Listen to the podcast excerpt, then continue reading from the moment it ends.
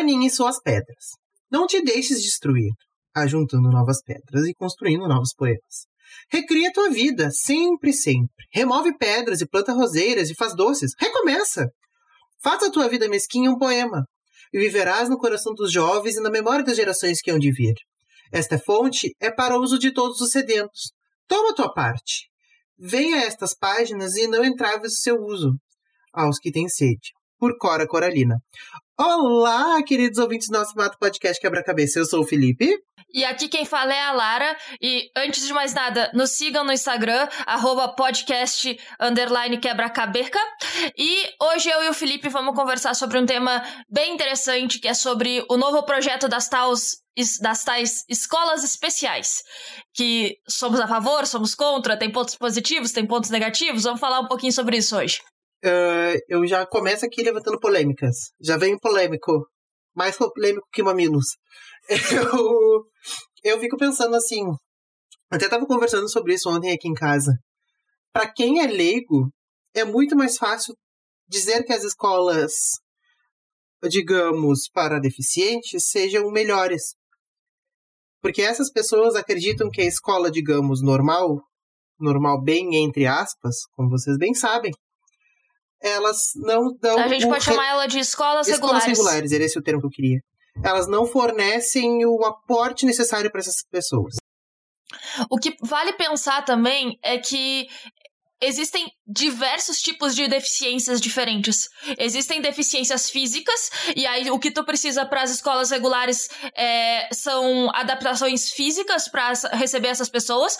Então elas não precisam de uma escola especial. Não, elas precisam de rampa, de elevador, de acesso, de um banheiro, de banheiros adaptados, de uh, sei lá, a questão se for uh, visual ou de surdez, aí tu precisa de outros suportes linguísticos que vão uh, e visuais visuais que vão auxiliar essas pessoas. Elas não têm um déficit de aprendizagem, elas só precisam de um ambiente ou material adaptados para as limitações delas, que são algumas limitações físicas. Tu tá comentando o desenho universal de aprendizagem, entendeu? Esse é o DUA, que a gente chama, desenho universal arquitetônico, agora não vou me lembrar direito o que é, não vou me lembrar direito a sigla, mas é que é exatamente para acessibilidade, entendeu? São os, os projetos voltados para esse fim. Exatamente isso que tu tá comentando. Isso tem um nome específico. E daí o que que são? São esses projetos que são voltados a isso. Só que eles garantem o acesso, mas eles não garantem a inclusão dessas pessoas. Que é o que acontece por meio da sociedade. A gente tem uma parte que é, uh, digamos, patrimonial e uma parte que é social. Assim como em tudo na nossa vida. Por exemplo, nossa casa é o patrimônio, mas quem vive dentro dela as relações são sociais. Bem como uma escola, por exemplo. A escola, o, o prédio é, é arquitetônico, ou seja, é o acesso, e as, os estudantes, professores, o meio de relação é social, é cultural. Então temos essa parte de acessibilidade e temos a parte inclusiva, né? Que a gente por muitas vezes esquece que é importante. E aí esse é um ponto que tu bate que é contra esse projeto das escolas especiais, porque aí tu tira a questão da inclusão. E a socialização é algo super importante para o desenvolvimento de pessoas com outras deficiências, como síndrome de Down, autismo. É, essas, esses dois casos, eles têm níveis de leve, moderado e, e alto. Uh, pessoas com autismo muito elevado, pode ser que não se adaptem tão bem numa escola regular, mas ainda assim elas vão estar mais propícias a desenvolver, habilidades de socialização numa escola regular, não numa escola especial para elas. Tu não, ela, isso acaba sendo muito mais um projeto segregador do que de inclusão propriamente dito. Então, o, tu precisa mais de um suporte, uma instituição de apoio para essas pessoas do que botar elas numa escola diferente, porque tu tem que pensar que é, são dois vieses. Não só a questão de pessoas regulares têm que conviver com pessoas com deficiência para entender que existe essa pluralidade na sociedade, como pessoas com deficiência têm que conviver com pessoas regulares para aprender habilidades de socialização. E elas não podem ser as únicas na sala. Tipo, não pode botar só uma pessoa especial na sala, porque aí tu tá colocando ela como a única diferente. Às vezes ela pode é, se sentir num ambiente excluído. Então, o ideal seriam dois a três pelos materiais que eu fui lendo para pesquisar para o podcast, seria ideal duas a três crianças por sala de aula. Mas aí tu também tem que ter infraestrutura, investimento nos professores para saber lidar com essas crianças, é, mentorias, é, a, um, professor, o segundo professor que falam para auxiliar. E aí isso vem de investimento em educação pública. É, é exatamente isso que eu estava comentando. A gente tem uma coisa que é estrutura e a gente tem a parte social, né? Eu acho que essa, é, que nem tu já disse, só para complementar aqui, é uma escola totalmente segregadora ela nada mais é do que uma escola que pega os deficientes que têm, que não são regulares, digamos assim, e coloca eles todos dentro da mesma caixa e leva para lá e deixa os alunos regulares todos dentro das escolas regulares padronizadas. Entendeu? É sempre a questão de querer padronizar as pessoas. Sempre a questão de querer deixar tudo padrão, tudo dentro da mesma caixa. E não é assim que as coisas funcionam. Nossa sociedade não é assim. Se adolescentes e crianças não conviverem com, as, com com deficientes, eles não vão compreender deficiência e eles vão se tornar menos empáticos, por exemplo, até entre eles mesmos. Vice-versa. O mesmo ocorre para o outro lado. Deficientes convivem só com deficientes, eles não compreendem como é que funciona a sociedade fora desse ambiente. Então, como é que eles vão se virar depois que fizerem 18 anos, adultos, enfim? Como é que eles vão se virar dentro de, dentro de uma sociedade que é regular, digamos assim, e que eles nunca aprenderam a conviver? Que é capacitista? Exatamente, que eles nunca aprenderam a conviver. Então é uma via de mão dupla. Porque se tu, se tu segregar uma coisa, tu tem que ter a noção que tu tá separando todo o resto. E esse é um ponto interessante que tu falou de caixas e quadrado, que aí tu pode pensar um pouco sobre como ainda é o modelo educacional brasileiro. Ele é muito padronizado, ele é muito quadrado e ele poda em muitos aspectos a imaginação das crianças. Por mais que alguns professores tentem fugir disso, as crianças ainda são educadas muito para passar numa prova, para pensar de uma determinada forma e todas elas têm que pensar daquela forma. Aí quando tu pega alunos é, especiais, principalmente com características como autismo ou síndrome de Down, que já têm uma forma diferente de pensar, que precisam é, receber é, a informação de uma maneira diferente para que eles possam é, compreendê-la e desenvolvê-la, é, tu não tem como enquadrar essas crianças nas mesmas caixas que tu quer enquadrar as crianças regulares. Tu não tem como podar e moldar elas nas mesmas formas que tu consegue moldar crianças regulares. Então, muitas vezes elas são consideradas mais difíceis de lidar porque elas não são facilmente moldáveis e podáveis como crianças regulares são e como o nosso sistema continua fazendo isso. E aí não é uma ofensa de forma alguma tu que é professor, por exemplo, porque os professores não têm escolha. Esse é o sistema de educação nacional que é feito pelo governo, que precisa ser revisto, que de, Deus quisera que ele seguisse o que o Paulo Freire falava, mas a gente não segue. A coitado do Paulo Freire deve se reborcar toda vez que toca no nome dele, deve se reborcar no túmulo, coitado. Mas, assim, eu fico pensando que a gente teve um dos maiores educadores do mundo no Brasil e a gente não soube aproveitar. Sabe? Eu fico pensando nisso, assim, um pouco. Porque a gente estuda muito Paulo Freire na licenciatura ele é muito visto, ele é muito revisitado, ele é muito lembrado, só que a gente não consegue trazer as teorias dele muito para a prática, porque a nossa escola, a nossa sociedade não permite. Vamos dizer assim, o sistema de ensino ele é padronizado desde o século XV, digamos assim, gente, até um pouco antes. A gente tem praticamente o mesmo método de ensino, uma sala de aula com cerca de 30 alunos, com classes e cadeiras onde eles sentam e o professor explica, entendeu? É praticamente isso. Só que a gente tem que pensar que o deficiente, muitas vezes ou vem com uma deficiência, vem acarretado com outras deficiências junto. Uma deficiência ela não é única, uh, cada deficiente é diferente entre si, então é impossível tu conseguir tabelar todas as deficiências. Não tem como. Então, por exemplo, deficiências intelectuais são difíceis de serem, digamos, diagnosticadas, outras são mais fáceis. Tem deficiências intelectuais que são um conjunto com deficiências motoras. Então, tem N fatores e esses N fatores fazem com que a nossa sociedade queira que tenha uma escola especial para eles. E eu não penso isso como um ponto negativo da nossa sociedade. A nossa sociedade também está pensando no outro, entendeu? Só que não na forma que deveria ser pensado. Esse é o problema. O ponto a ser levantado é esse: que a nossa sociedade está vendo o outro apenas como um outro e não se colocando no lugar do outro. Tu gostaria que tu, enquanto pessoa, fosse retirada do teu ambiente e jogada em outro junto com as pessoas que seriam parecidas contigo, eu fico pensando no lado de investimento. O investimento que tu poderia ter nessa escola ou em outras escolas, vamos supor, eu estou pensando na construção de uma. Estou sendo bem básico. Tu poderia dividir isso entre as outras escolas e fomentar isso pra, nas outras escolas, entendeu? Por exemplo, maior apoio pedagógico, maior material adaptado, computadores, que é muito necessário. São pequenas coisas, a gente não pede muito enquanto professor, a gente pede até poucas coisas para a gente possa trabalhar, digamos, direito com esses alunos, porque muitas vezes a gente não tem nenhuma, nenhum lápis para fornecer para o aluno, muitas vezes. Isso é muito complicado dentro de uma sala de aula. Dentro disso que tu trouxe, tem dois pontos que eu quero abordar, e aí eu vou começar primeiro pela questão de que é, esse projeto ele fala das pessoas com deficiência, só que ao mesmo tempo ele causou divisões e rupturas dentro desse grupo de pessoas com deficiência, porque existem diferentes deficiências. Então, é, deficientes físicos, eles não fazem questão de uma escola especial, porque eles são capazes de aprender na escola regular, desde que tenham acesso. Uh, mas aí tu tem é, instituições que falam pelo movimento do autismo, algumas se posicionando a favor, outras contra, outras de forma neutra. É a mesma coisa para síndrome de Down e outras questões de, de deficiências mentais. E aí, qual é o ponto? É, eu fui pesquisar sobre isso, já que nós dois somos pessoas regulares, então eu fui ver a opinião de pessoas com deficiência sobre isso, e é dividido. Mas é dividido muito nessas questões de uh, pessoas com deficiência física, elas são basicamente totalmente contra as escolas especiais, porque não é necessário. Pessoas com alguma deficiência mental, muitas se põem a favor. Por quê?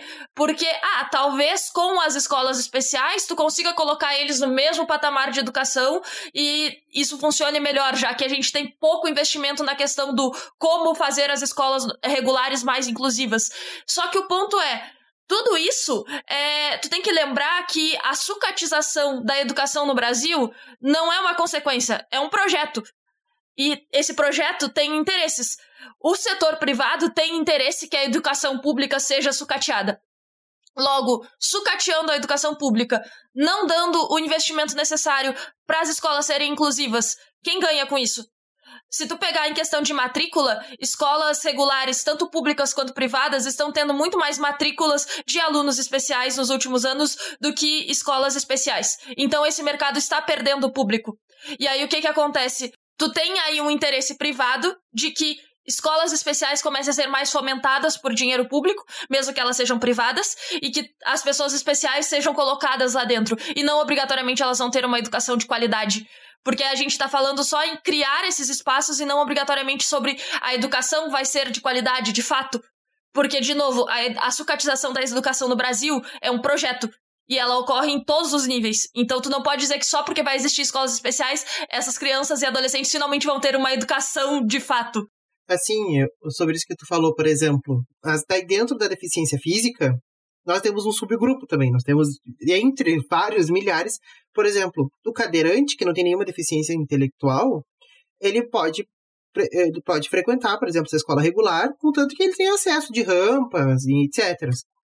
Mas daí nós vamos pegar um deficiente visual. O deficiente visual, ele já tem todo outro problema. Além da acessibilidade, ele tem que ter outro material adaptado entendeu? E de, ele também tem o mesmo raciocínio que uma pessoa regular. Mas só que daí ele vai ser colocado na escola especial, por quê? Porque ele não enxerga. Então lá vai ter todo o material adaptado para ele, entendeu? Então são esses os problemas que surgem. Por isso tem muitas pessoas contra ou muitas a favor. Mas a questão não é estar tá contra ou a favor. Na verdade, tem que ser a favor da sociedade, tem que ser a favor da inclusão. Então, tem que ser contra esse sucateamento das escolas, que nem tu acabou de comentar.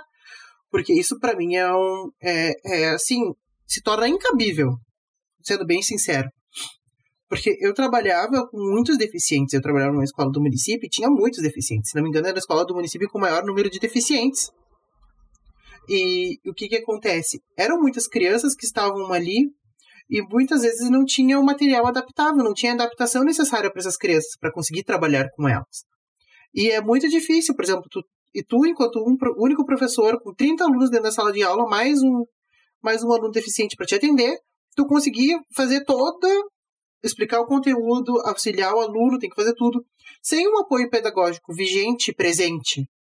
Porque tá, tem apoio pedagógico, tem um professor de AEE, que é o atendimento educacional especializado, na escola, para os 40 alunos que fosse, é muito pouco. Então precisaria pelo menos ter um apoio pedagógico dentro da sala de aula acompanhando esse aluno regular e dois alunos de AE para atender regularmente esses alunos por mês. Entendeu? São coisas que eu, eu fico pensando assim, sabe? O que, que acontece? O que, que pode acontecer e o que, que pode se tornar. Eu muito mais acredito que o investimento que poderia ser construindo essas escolas, se fossem construir, não fossem privatizadas, no caso, né? Seria criar um centro de referência, de apoio. Entendeu? No turno inverso da aula do aluno, ele matricularia, se matricularia lá e teria aula de apoio, por exemplo, história, geografia, matemática, português, enfim. E, além disso, teria momentos de recreação, momentos de, de divertimento, convivência, espaços de convivência, que muitas vezes faltam nas cidades, porque eles ficam muito. E deficiente ainda tem outro problema, na verdade. Não, não é um problema, na verdade, é um, um suporte muito grande. É um, só que é um suporte sufocante. Que são as famílias.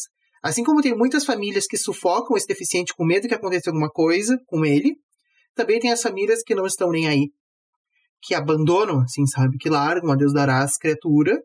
E tem os outros que criatura, gente, não é um termo ruim, não é um termo nada, tá? Não se preocupe em criatura, é só o meu jeito de falar pessoa. Eu falo criatura para qualquer pessoa, tá? Então não deem bola. e tem gente que isso vai proteger, assim, sabe? A pessoa, assim, ó, com todas as forças, não vai querer, vai querer criar ele dentro de um ovo para sempre. Só que em algum momento a pessoa se estressa e quer se liberar. Então nós temos esses dois momentos. O que tu precisa de fato é investimento na educação, principalmente na educação pública, e tu realmente esse esse sistema de ter uma instituição de suporte no turno inverso para o aluno especial ajudaria muito, e aí eu penso que a educação pública é a melhor forma do governo garantir inclusão para as pessoas especiais do que a educação privada. Porque, de novo, a educação privada vai seguir os seus próprios paradigmas, vai seguir as suas próprias definições do que vai ser feito ou não lá dentro.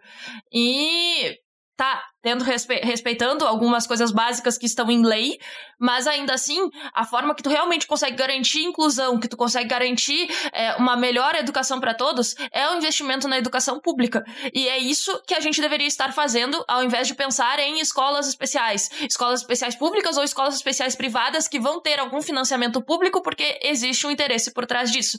E aí, outro ponto importante de se levantar é a questão de que muitas escolas, muitas vezes, não é, aceitam as, as pessoas com deficiência não aceitam a matrícula porque dizem, ah, a gente não consegue receber essa criança aqui.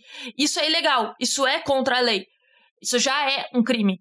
Mas uh, o novo projeto, ele não traz expressamente dizendo que é proibido proibir a matrícula em escolas regulares de pessoas especiais, de pessoas com deficiência. E, tipo, se já fazem, vão fazer ainda mais se houverem as escolas especiais. E é extremamente difícil conseguir um julgamento no sistema judiciário brasileiro. Não se enganem achando que ah, é só entrar com processo, é só denunciar que vai ser resolvido. Não, vai levar um, dois anos para resolver. E a criança tem que entrar na escola gostando ou não. Então ela vai ter que ir para a escola especial se a escola regular se recusar a aceitar a matrícula dela. E isso, quem diz que ah, é só denunciar, é só ir para o judiciário que vai resolver? Não, vai levar tempo para resolver. Não se iluda. O sistema judiciário brasileiro, no, brasileiro é falho, é lento e é moroso. E isso é uma crítica de uma bacharel em direito. Então, assim, quem diz que é só denunciar que resolve, meu, tá mentindo ou tá sendo ingênuo? Não, e, e eu me esqueci de comentar uma coisa bem no início. Assim, ó, uma coisa que eu realmente me esqueci me passou. eu. A gente tem esse pensamento de que deficiente é, é, que a deficiência ela constitui a pessoa. Não, gente, a deficiência não constitui a pessoa. A deficiência é uma característica. Então, isso eu me esqueci muito de pautar no início agora, do nosso episódio. Ou seja, a pessoa, quando a gente fala que a pessoa com deficiência, ela é uma pessoa que tem a deficiência como característica dela. Entendeu? Que a, que a deficiência é ela, entendeu? Que ela é a deficiência. E quando eu falo deficiente, não falo deficiente só porque eu acho, ó, termo culto, não. Eu carrego deficiente enquanto pessoa com deficiência que tu vai me chamar de Felipe, tu pode me chamar de pessoa, entendeu? Normal. E posso chamar o deficiente quanto pessoa, posso chamar o deficiente quanto deficiente, sei que esse termo não incomoda ele, porque a gente vê a deficiência ela não é uma, uma característica totalizante, ela é uma, uma característica parcial dessa pessoa. A deficiência não faz ser quem ela é, ela apenas constitui esta pessoa de uma maneira. Assim como eu sou gordo e alto, Assim como eu posso ser feliz ou triste. Então, são características, só que a gente não pode mudar a deficiência por muitas vezes. Então, por isso que eu trago aqui o termo deficiente. Eu acho que esse é um ponto importante de ser pensado, porque muitas vezes o judiciário não pensa desse jeito. E ele pensa apenas como uma característica totalizante e não pensa que atrás dessas características totalizantes existem muitas pessoas. E eu acho que o judiciário muitas vezes esquece que ele está trabalhando com pessoas de várias classes, várias etnias, de vários modos, de vários Brasils, né? Porque nós temos diversos Brasils dentro de um país continental imenso, que do jeito que é. Uma deficiência é só uma característica da pessoa que vai ter ali também um gênero, uma raça, uh, um, uma cor, uma etnia, uh, uma classe social. E aí, de novo, isso me remete à música Amarelo do Emicida, que é Não me reduza as minhas cicatrizes. É, não me reduza as minhas mazelas, isso é dar o troféu pro meu algoz. Então, não reduza uma pessoa aos seus sofrimentos. Não reduza ela a uma única característica. Tu não pode reduzir alguém à sua deficiência, alguém ao seu gênero, à sua sexualidade, à sua cor de pele, ou à sua raça, ou qualquer coisa, à sua religião, ou o que seja. E isso é importante, isso muitas vezes é ignorado pelo judiciário e pela sociedade como um todo. Tu fala nas escolas especiais e tu tá esquecendo as pessoas por trás da deficiência, tu tá focando só na deficiência. E aí, isso é um debate que acaba ficando raso se tu olha só por essa perspectiva. E além de raso, ele se torna óbvio, né? Porque daí tu vai, tu vai partir pro, pro momento da obvialidade. Porque a partir do momento que esse discurso se torna raso, que ele se torna banal, que ele se torna comum, ele se torna raso, ele se torna. Ah tá, é só mais isso, tá? Ah tá, não vai fazer influência nenhuma na sociedade, entendeu? Eu, enquanto pessoa, não vou me afetar entendeu? Como já que eu não já que eu não sou deficiente, eu não vou sofrer. Esse não é um tema complicado, mas é um tema complexo. E ao tentar simplificá-lo demais, tu torna ele simplista, tu torna ele vazio e tu deixa escapar as nuances que são tão importantes para esse debate. Então eu acho que tá bem claro que eu e o Felipe aqui somos contra a ideia desse projeto de escolas especiais. É, foi um projeto aprovado pelo governo Bolsonaro, que está te já teve vários projetos de lei propostos dentro da Câmara de Deputados e no Senado Federal para derrubar esse projeto. Então, se tudo der certo, ele vai acabar caindo. E é uma questão de tentar não se simplificar algo que é complexo, algo que tem muitas variáveis, muitas nuances e que não pode ser tratado de forma simplista. E aí eu acho que essa é a mensagem que a gente quer passar. Acho que a gente pode ir para o nosso momento de quebra, para as nossas indicações, e hoje eu tenho várias. momento de quebra com a sua cara. Ah, não, com a sua cabeça. então, Lara, vai começar hoje? Posso começar. Uh, primeiro, eu quero recomendar, aí é para quem entende inglês ou se encontrar legendado, acho ótimo, que é uma conversa da Judith Butler e da, Sal, e da Sunaura Taylor. É, a Judith Butler é uma filósofa americana e a Sunaura ela é uma cadeirante. E elas fazem esse elas têm essa conversa sobre os usos do corpo. E eu acho que é muito interessante para te ter uma perspectiva de como é visto o mundo por uma pessoa com deficiência. Nesse caso uma deficiência física mas eu recomendo muito essa conversa entre as duas. Aí eu quero indicar um vídeo que eu assisti pra gente gravar esse podcast, que é Volta da Escola Especial. Quem ganha com isso? É, do canal Vai Uma Mãozinha Aí, que também é uma pessoa com deficiência falando sobre essa questão das escolas especiais e que eu recomendo muito assistir o vídeo. E, por, e a minha última indicação é a série Atypical, da Netflix, que conta a história de um autista e da família super protetora que ele tem e mostra como o socializar dele na sociedade com pessoas regulares ajuda ele a crescer, ajuda ele a destravar barreiras e a ter outras vivências como pessoa, sabe? E a perceber que ele pode ter outras vivências que a família dele diz que não pode por ele ser autista, mas que ele tem capacidade para isso.